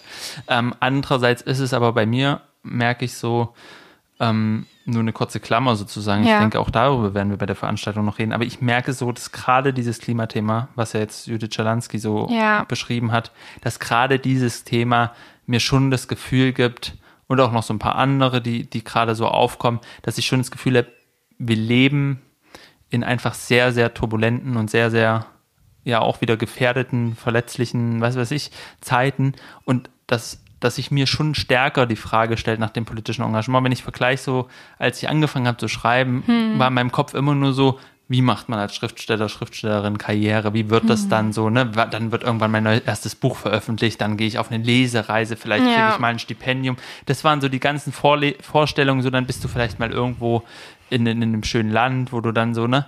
Und jetzt denkst du dir so, da passiert so viel Scheiße einfach und da passieren auch so, also gerade beim Klima finde ich so vieles und kann ich dann wirklich jetzt, also ich ein, als reine persönliche Erfahrung, ich tue mich langsam oder gerade zur Zeit einfach schwer, Romane zu lesen, die einfach nur so eine ganz beliebige Geschichte erfinden mit ja. ein paar Figuren in irgendeinem Setting. Ich kann dann nicht mehr mich so, mhm. ich, ich merke so, dass ich gerade im Moment so eine Phase habe, wo ich wirklich wissen will, so, was willst du? Was, was willst ja. du mir erzählen? Und warum ja. willst du es mir erzählen? Und was ist die Dringlichkeit Fragen, dahinter? Und dann kommt man wieder zu den ja. Fragen von Sartre. Und vor ein paar Jahren hätte ich vielleicht noch gesagt, boah, das ist so gut geschrieben, das ist mhm. so gut mhm. gemacht, einfach wie dann so die Figuren zusammenfinden und sowas. Ja, ne? verstehe. Im Moment fällt mir das schwerer. Ja, es gibt ja einfach auch gerade, gerade wenn du Klima sagst, es gibt einen Haufen Veranstaltungen, gerade ähm, im Bereich Klima, Climate Fiction, ähm, ganz, ganz viele Sachen, die irgendwie wichtig sind und die in den Mittelpunkt gerückt werden. Schon allein auf der Buchmesse war ja auch so eine Veranstaltung, ob man sich als Literaturbetrieb nicht eigentlich abschaffen müsste, wenn man konsequent über Klima nachdenkt. Mm. Das sind alles Sachen, die auch da bei mir dafür sorgen, dass ich eben sehr selektiv lese, also dass ich auch wirklich das Gefühl habe, ich möchte irgendwie Sachen lesen, die sich zu einem gesamtgesellschaftlichen Sachverhalt irgendwie verhalten. Gleichzeitig mhm. finde ich diese Trennung, das ist vielleicht jetzt gerade ein Punkt, wo man gut darüber sprechen kann. Diese Trennung von entweder ich schreibe über mich oder ich schreibe über gesellschaftlich Relevantes, finde ich ein bisschen albern Voll. und überholt, weil das ist doch einfach nicht haltbar. Schon allein, wenn wir jetzt über Annie Arnaud nachdenken, die nur über sich selbst schreibt und dabei aber so gesellschaftliche Debatten aufgreift, weil sie einfach Teil davon ist als Individuum oder ich weiß es nicht, irgendwie Leute, die, die bestimmte Dinge erleben und die dann, ähm, indem sie ranzoomen, quasi erst gesamtgesellschaftlich verstehbar machen. Ich glaube, was man aber sagen kann, ist, ist ja schon, dass sozusagen, also so Leute wie Anja No haben uns einfach gezeigt für unsere Zeit und das mhm. haben andere für ihre Zeit auch gemacht, dass es halt geht, dass man sozusagen über das Ich schreiben kann und politisch denken kann. Ja. Weil Anja No ist ja ein total politisch denkender Mensch. Also ja. ne, das ist ja nicht jemand, die, die gesagt hat, ich wollte einfach meine Geschichten erzählen, sondern total. sie hat ja ganz genau gesagt, ich erzähle die genauso und ich erzähle die, weil. Es ist quasi ne, die Brille, so. die man beim Schreiben aufhat genau. und nicht so sehr das, was man, muss, man betrachtet. Man muss sich nicht diese Angst haben, ne, das, das was du gesagt hast. Also man braucht nicht diese Angst zu haben, zu sagen, oh Gott, aber wenn ich dann nur über mich schreibe oder so. Mhm. Gerade im Moment scheint mir das auch irgendwie oft der Weg zu sein, der ähm, ein Stück weiter führt. Und zwar nicht aus dem, was da immer vorgeworfen wird, jetzt schreiben alle nur noch über sich, interessieren sich für sich, sondern eher aus, der, aus diesem, ich entdecke mich sozusagen, ich versuche rauszufinden, wie ich in dieser Welt leben soll und was man machen soll sozusagen. Ja. Und da fange ich erstmal bei mir an, bevor ich das auf alle möglichen anderen einfach aufpropfe. Das ist eigentlich eigentlich steckt dahinter, glaube ich, manchmal mehr eine Form der Bescheidenheit, als es so Vorwurf, also der Vorwurf ist ja mhm. sozusagen, ja, das passt ja noch zu unserer Ego-Kultur. Ja, genau. Ne, das ist genau das gleiche wie die Selfies auf Instagram. Ja. Und das ist es aber eigentlich gar nicht. Eigentlich ist es so eine Bescheidenheit, ich fange erstmal bei mir an und überlege erstmal, ja, wie stehe ich eigentlich in der ich Welt, was habe ich vielleicht auch scheiße. Ja, ja, eigentlich ist das doch schön. Ja. Und ähm, aber wir haben gesagt, man arbeitet mit, also sozusagen, oft ist es eben doch das Schreiben, was. Mhm was sozusagen das Politische ist. Und oft ist es ja auch, werden ja Autoren und Autorinnen auch für genau das angegriffen, was sie geschrieben haben, ähm, wie wir bei Rushdie gesehen haben. Ja. Ne? Oder ähm, zensiert werden ja auch die Bücher oft. Ja, nicht richtig. die Autoren und Autorinnen. Und dann wird ja auch oft gesagt, dann ihr könnt das auch einfach lassen, schreibt doch einfach was anderes ja. und dann ist es gar kein Problem. Ja, genau. Teilweise auch, ja. dann kriegst du, wirst du in Rosen auf Rosen gebettet mhm. bei uns mhm. sozusagen. Und ähm, das heißt, es ist sinnvoll, sozusagen sich mit der Spracharbeit zu beschäftigen. Und das ist so ähm, noch ein Punkt, über den wir, glaube ich, noch ein bisschen reden wollen heute, weil der nicht unwichtig ist. Und da habe ich zwei Zitate mitgebracht. Eins, von dem ich denke, dass es sehr, sehr, dass du quasi fast auf heute übertragen kannst. Mhm. Sag mir einfach, ob du das auch so siehst oder nicht, ob ich mich da täusche. Du bist gerade wieder bei Sartre, ich ne? Ich bin wieder bei Sartre, mhm. einen kleinen, ein, noch ein letztes Mal den roten Faden aufgreifend. Ähm, Sartre sagt über die Zeit nach 45, unseligerweise wird unsere Aufgabe dadurch äußerst kompliziert, dass wir in einem Jahrhundert der Propaganda leben. Im Jahre 1941 stritten sich die beiden feindlichen Lager nur über Gott und das war noch nicht so schlimm. Heute wollen fünf oder sechs feindliche Lager die Schlüsselbegriffe für sich in Anspruch nehmen, weil diese den meisten Einfluss auf die Massen ausüben. Und ähm, er schreibt dann noch ein bisschen weiter und er schreibt halt, also er beschreibt, finde ich, ich musste nur so dran denken, weil es ja heute dann teilweise so bestimmte Wörter gibt, die so im Diskurs extrem so, die Rechten wollen die für sich belegen mit dem und die mhm. Linken wollen die für sich bewegen mit dem und der Diskurs verhärtet zwischen ständigen Diskussionen um, mhm. um ganz bestimmte Wörter, die dann wie so Triggerpunkte immer mhm. so hingeworfen werden, mhm. ne? So Heimat, mhm. ähm, Transidentität mhm. und dann, dann wird sozusagen so und und dann wird die Debatte quasi schon zugeschüttet durch diese, mhm. durch diese Art. Ne? Also das ist eine, eine, eine, Sprachbeschreibung, wo ich auch so das Gefühl hatte, wir kommen uns wieder nah irgendwie von den Zeiten oder Dinge wiederholen sich auch.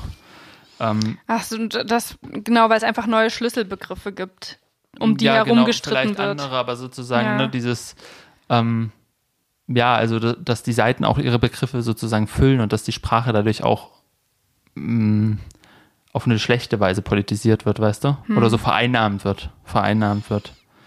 Ähm, und dann sagt Sartre, was die Funktion des Schriftstellers ist, wenn die Sprache sozusagen so im politischen Diskurs benutzt wird, auch missbräuchlich benutzt mhm. wird. Ne? Dass, ähm, ja, dass, dass eben Begriffe auch auf eine bestimmte Weise politisch gewollt belegt werden. So wie man jetzt sich vielleicht ja wirklich manchmal das Problem hat, Heimat zu sagen, weil man nicht recht sein will und weil man selber in seinem Kopf schon fast das Gefühl hat, das ist ein rechter Begriff. Dabei mhm. ist ja eigentlich an sich Heimat nicht ein, ein rechter Begriff. Aber sozusagen, weil der so gefüllt wurde von einer Mhm. politischen Seite ständig, hat man ein Problem mit diesem Begriff. Und ja auch zu Recht. Aber dann sagt Sartre, okay, was ist dann die Sache der Schriftsteller, Schriftstellerin? Mhm. Die Funktion eines Schriftstellers besteht darin, bei Sartre immer der Mann. Kann man leider nicht ändern, aber gut. Wir können ihn ja Ja. einfach gendern und können seine Sätze einfach gendern. Das wäre übelst geil Weil- eigentlich. Die Funktion einer Schriftstellerin, wir, wir ändern es einfach erstmal um, wir spiegeln das jetzt erstmal. Genau. Die Funktion einer Schriftstellerin besteht darin, eine Katze eben eine Katze zu nennen. Wenn die Wörter krank sind, dann ist es unsere Aufgabe, sie zu heilen. Stattdessen leben viele von dieser Krankheit. Die moderne Literatur ist vielfach ein Krebs der Wörter.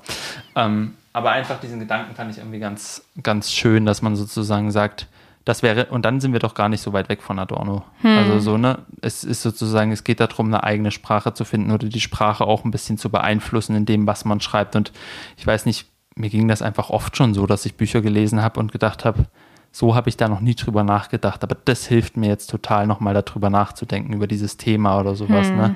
Oder die findet eine Sprache, ähm, die mich einfach nochmal komplett anders mitnimmt. Ja, es ist sowieso spannend, wenn du das so zitierst, weil natürlich ist einfach, und das haben wir ja auch, ist ja auch eine, eine, vielfach, ähm, äh, eine, vielfach zitierte Debatte, aber diese Frage nach, welche Begriffe benutzen wir einfach nicht mehr und welche werden zurückerobert. Und von wem? Und wer benutzt Sprache wie und bestimmte Wörter? Und wer hat überhaupt eben dann, um es weiterzuspinnen, die Erlaubnis und auch die Fähigkeit, bestimmte Wörter zu heilen?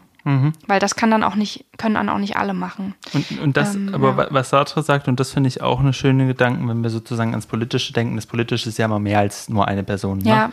Und ähm, er sagt, er glaubt halt sozusagen, dass diese Aufgabe, eine Sprache ähm, von dem sozusagen Verderbten oder was dann nicht gut ist, Mhm. daran zu befreien, niemals was ist, was ein Einzelner schaffen könnte oder Ja. eine Einzelne, sondern das ist eine Kollektivaufgabe. Und er sagt quasi, wenn wir aber kollektiv daran arbeiten würden, unsere Sprache auf ein anderes, auf eine, also sozusagen da frei zu machen, ne? Und die Sachen zu benennen und zu den, da, da vorzustoßen, dann wäre das gar nicht so eine riesige Aufgabe, wie man sich vielleicht im Einzelnen denkt, wenn man so denkt, ja, aber wenn nur ich das jetzt mache oder wenn ich mich da jetzt abarbeite, so, dann ist doch die Welt so groß und aber wenn das halt viele machen, wenn viele sich über Sprache Gedanken machen, wenn viele versuchen, neue Formen zu finden für mm, Geschlecht, für, Politi für politische Fragen, für Migration und so weiter, ähm, dann kann man eben durchaus was bewirken. Und du hast da auch noch ein paar Zitate mitgebracht Ja. zu dem Thema. Na, ich hatte ähm, noch wieder zurückdenken müssen an etwas, was äh, Josef Haslinger mal gesagt hat, der übrigens uns, ähm, obwohl er ähm, ein österreichischer Autor ist, uns gar nicht so fern ist, weil er ja hier am Deutschen Literaturinstitut lange gelehrt hat. Auch äh, ich bin ihm da zu großem Dank noch verpflichtet, weil ich bei ihm meine Werkstätten hatte und mein erstes Buch auch ähm, durch ihn so geworden ist, wie es geworden ist.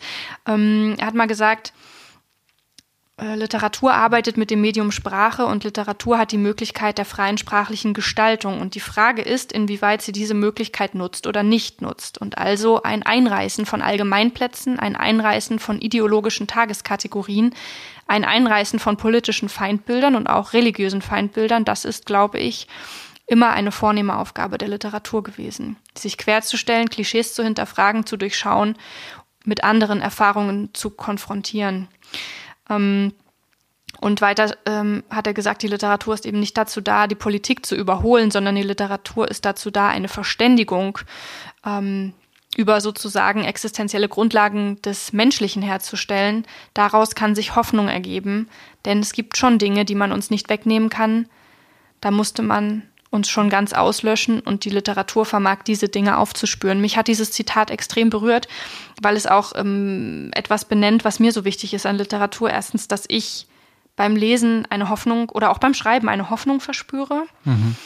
Und dieses Aufspüren, ähm, ich, du weißt ja, dass ich ganz, ganz viel mich auch im Bereich ähm, Nature Writing umtue, mich das ähm, für mich so das wichtigste Genre ist, das es eigentlich gibt, weil ich fasziniert davon bin, dass Leute quasi Landschaften zu ProtagonistInnen machen und ähm, sie damit aufbewahren. Gerade in der Zeit jetzt, in der Landschaften verschwinden und unwiderruflich verändert werden oder zerstört werden, finde ich diesen Impuls, in eine Landschaft hineinzugehen, die auch, ja, mit welchen Maßstäben auch immer zu vermessen und abzustecken und dann ähm, sprachlich festzuhalten, mit ganz unterschiedlichen Mitteln, finde ich so wahnsinnig berührend.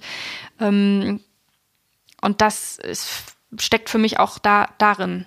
Also eine Sprache zu finden, die Landschaft abbilden kann und überhaupt den Fokus darauf zu richten, etwas wie eine Landschaft abzubilden, weil es, glaube ich, unserem Grundverständnis von Narrativ irgendwie trotzdem ziemlich entgegengeht, ähm, über etwas zu schreiben, was erstmal an sich etwas nicht Handelndes ist. Also keine Figur im klassischen Sinne. Total. Und ich finde auch, also ich finde, diese Zitate runden sich sozusagen gegenseitig ganz schön ab. Ich habe so das Gefühl, Sartre macht den abstrakten Raum auf und mhm. Haslinger macht das noch mit so konkreten Beispielen, wenn er sagt, die religiösen Feindbilder, die ja, politischen Feindbilder. So einfach genau. so ein genau. paar Beispiele, an welchen Stellen Sprache eben wirklich ähm, Verständigung schaffen kann, literarische Sprache mhm.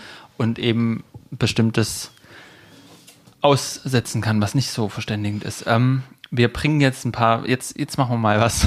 Jetzt machen wir was Praktisches. Jetzt, jetzt machen wir mal was Praktisches.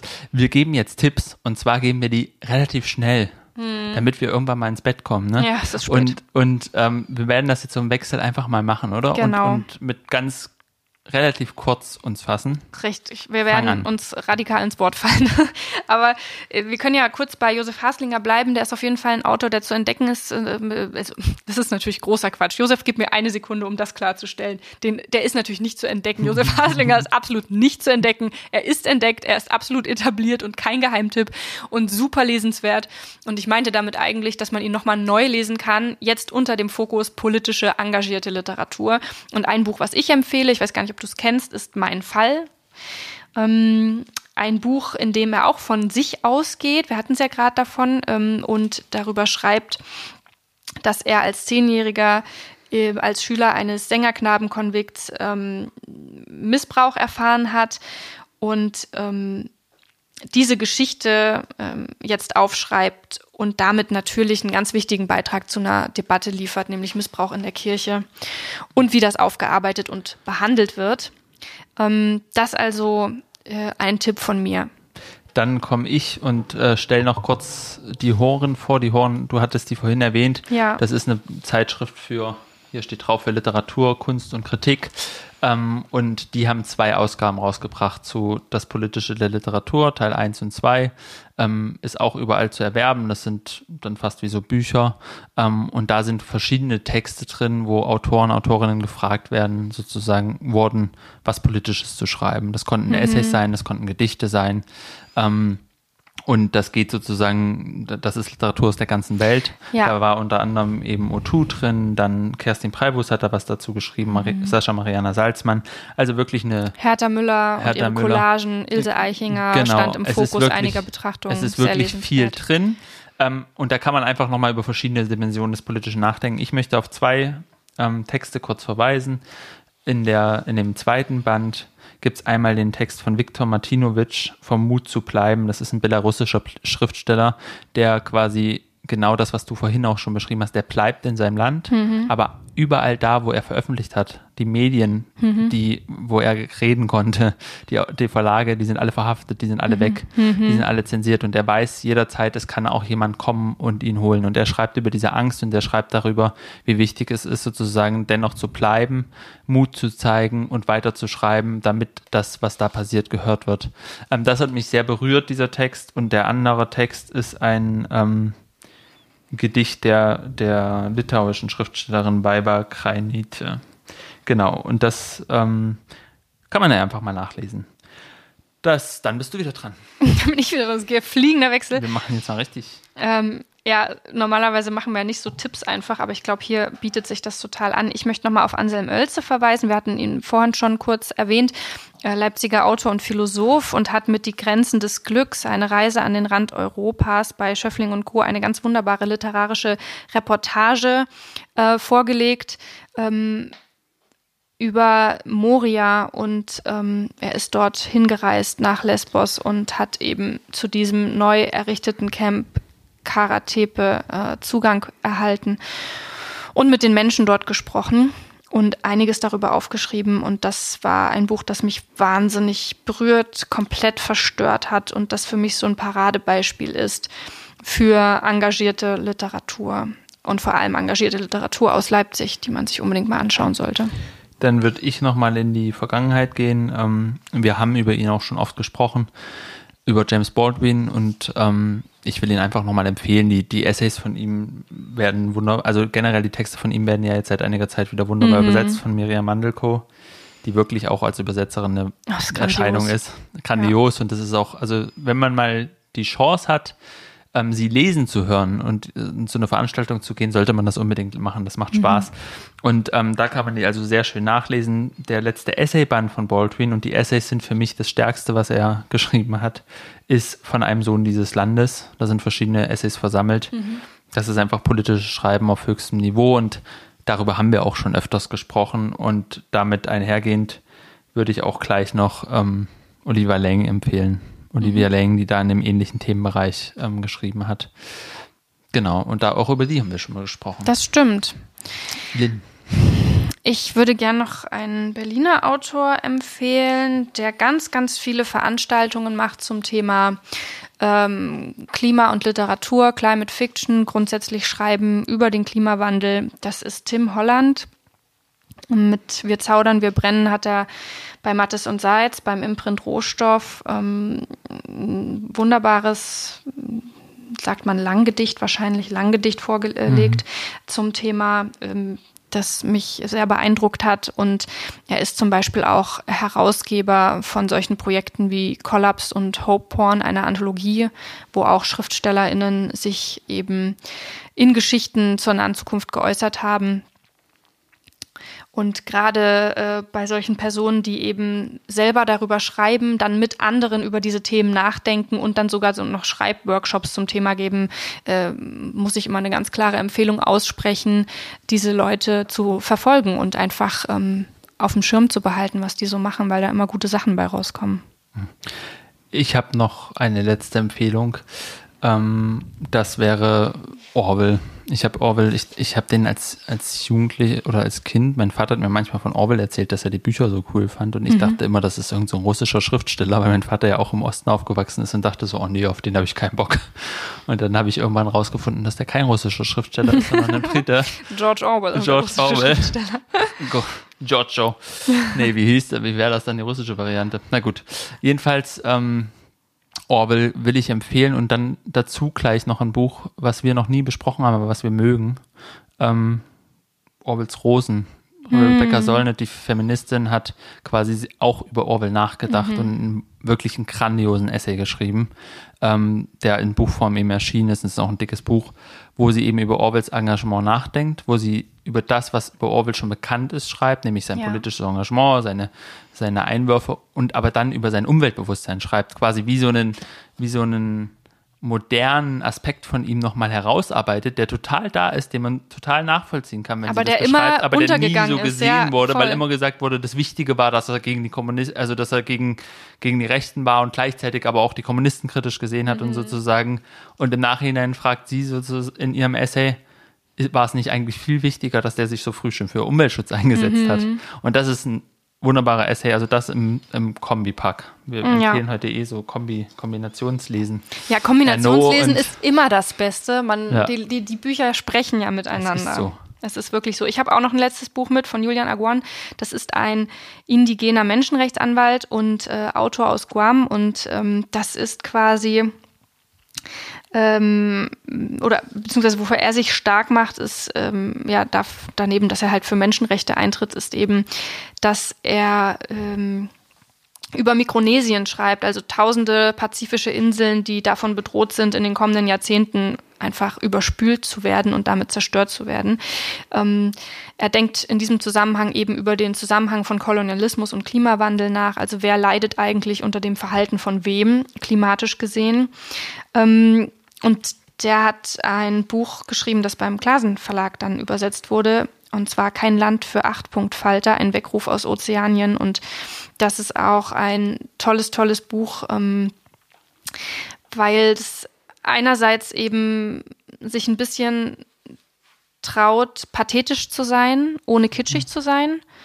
Ähm, und weil es so eine schön, schöne Sprache hat, die man ja oft teilweise versucht zu vermeiden, wenn es um diese engagierte Literatur geht, da, mhm. da gibt es dann oft die klare Sprache, die klar benennt. Und das ist hier natürlich auch der Fall. Hier wird ganz viel klar benannt, aber hier ist da der Mut zur Schönheit irgendwie und der Wille zur Schönheit und Schönheit festzuhalten und, und der Mut zum Pathos irgendwie drin. Und das hat mich sehr berührt und ist auch irgendwie ein ganz wichtiges Buch, um ähm, sich diesen Themen, also Kolonialismus, Klimawandel, wie hängt das alles zusammen, sich auf eine sehr ähm, literarische Weise zu nähern.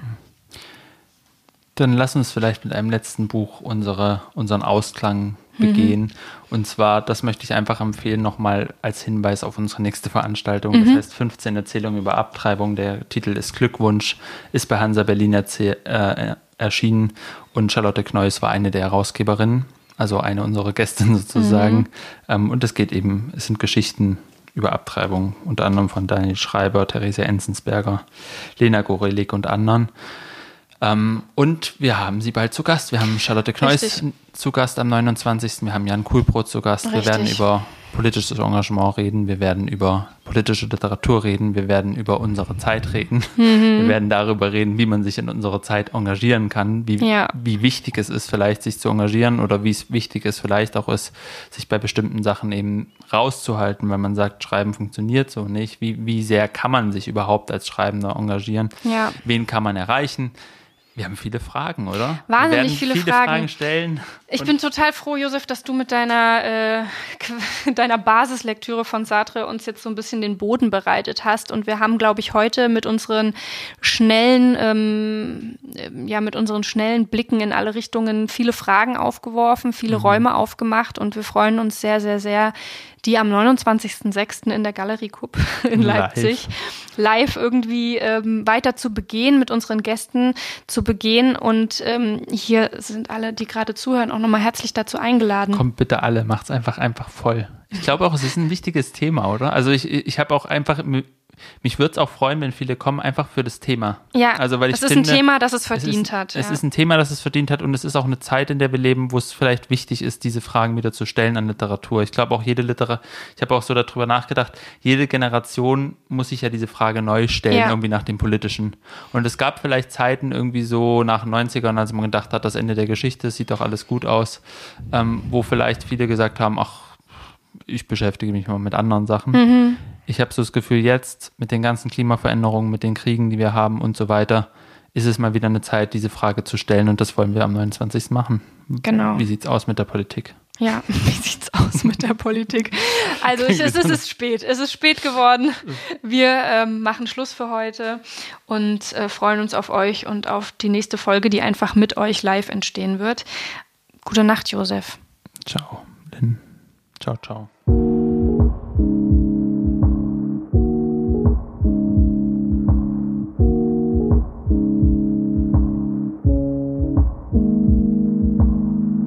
Hast du noch einen Filmtipp für uns? Zwei. Ich würde die Doku von Elfriede Jelinek empfehlen, mhm.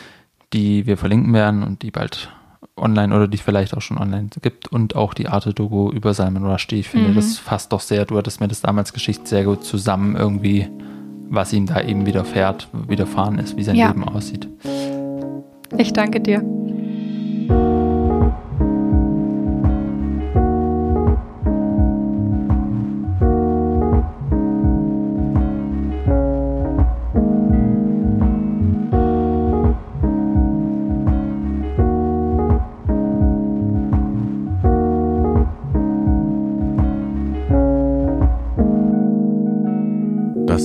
Wasser und Buch, der Podcast für literarische Grundbedürfnisse mit Lynn Penelope Mieglitz und Josef Braun.